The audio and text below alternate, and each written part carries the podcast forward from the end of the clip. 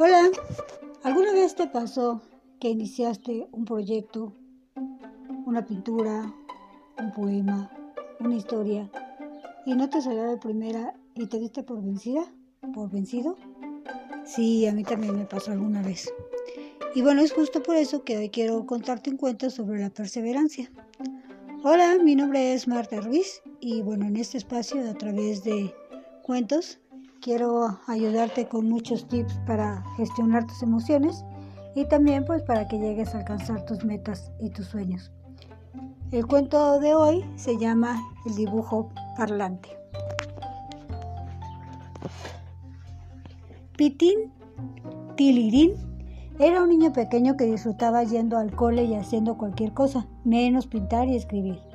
A Pintín no se le daba muy bien eso de usar los lápices, así que sus dibujos no, le salían muy bonitos y él se disgustaba y no quería seguir pintando. Pero un día Pintín encontró un lápiz de colores tan chulo que no pudo resistirse y se puso a pintar un círculo. Como siempre no le salió muy bien y ya estaba a punto de tirar el lápiz cuando el dibujo comenzó a hablar. Psst, no irás a dejarme así, ¿verdad? Píntame unos ojos por lo menos. Pintín, alucinado, dibujó dos puntitos dentro del círculo. Mucho mejor, así ya puedo verme, dijo el círculo mientras se observaba. Ah, pero ¿qué me has hecho? El niño comenzó a excusarse. Es que yo no dibujo muy bien. Bueno, no pasa nada, le interrumpió el acelerado dibujo. Seguro que si lo vuelves a intentar te sale mejor. Venga, puedes borrarme. Pintín borró el círculo y trazó de nuevo. Como el anterior, no era muy redondo. ¡Ey! Los ojos, que se te olvidan otra vez. Ah, sí. Mmm, creo que voy a tener que enseñarte a pintar hasta que me dejes bien, dijo el muñeco con su vocecilla rápida y gritona. A Pintín, que seguía casi paralizado, no le pareció mala idea y enseguida se encontró dibujando y borrando círculos.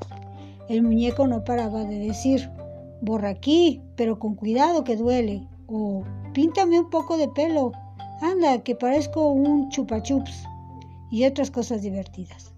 Después de pasar juntos casi toda la tarde, Pintín ya era capaz de dibujar el muñeco mucho mejor que la mayoría de sus compañeros de clase. Estaba tan contento que no quería dejar de pintar con aquel profesor tan chiflado y antes de acostarse le dio miles de gracias por haberle enseñado a pintar también. Pero si yo no he hecho nada, tontuelo, respondió con su habitual tono acelerado. ¿No ves que has estado practicando mucho y con alegría? ¿Seguro que nunca antes lo habías hecho? ¿Pintabichos? ¿Pintín? Se paró a pensar. Realmente antes dibujaba tan mal que nunca había practicado menos de 10 minutos seguidos, y siempre lo hacía enfadado y protestando. Sin duda, el muñeco tenía razón. Bueno, tienes razón, pero gracias de todas formas, dijo el niño, y antes de meterse a la cama, guardó con mucho cuidado el lápiz en su mochila. A la mañana siguiente, Pintín se levantó de un salto y fue corriendo a buscar el lápiz, pero no estaba. Buscó por todas partes, pero no había rastro del lápiz y la hoja en la que había dibujado el muñeco, aunque seguía llena de borrones, estaba blanca. Empezó a ponerse nervioso y ya no sabía si había estado toda la tarde anterior hablando con el muñeco o lo había soñado. Así que para salir de dudas tomó el lápiz y una hoja y se puso a dibujar un muñeco.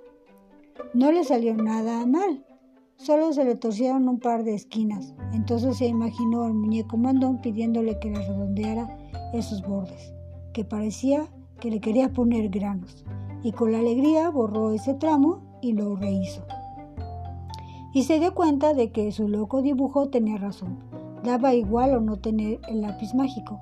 Para aprender o hacer las cosas bastante, basta conseguir intentándolas con alegría y desde aquel día, cada vez que pintaba, dibujaba o hacía cualquier otra cosa, no dejaba de divertirse imaginando el resultado de su trabajo protestando y diciendo, arréglame un poco, chico, que así no puedo ir a la fiesta.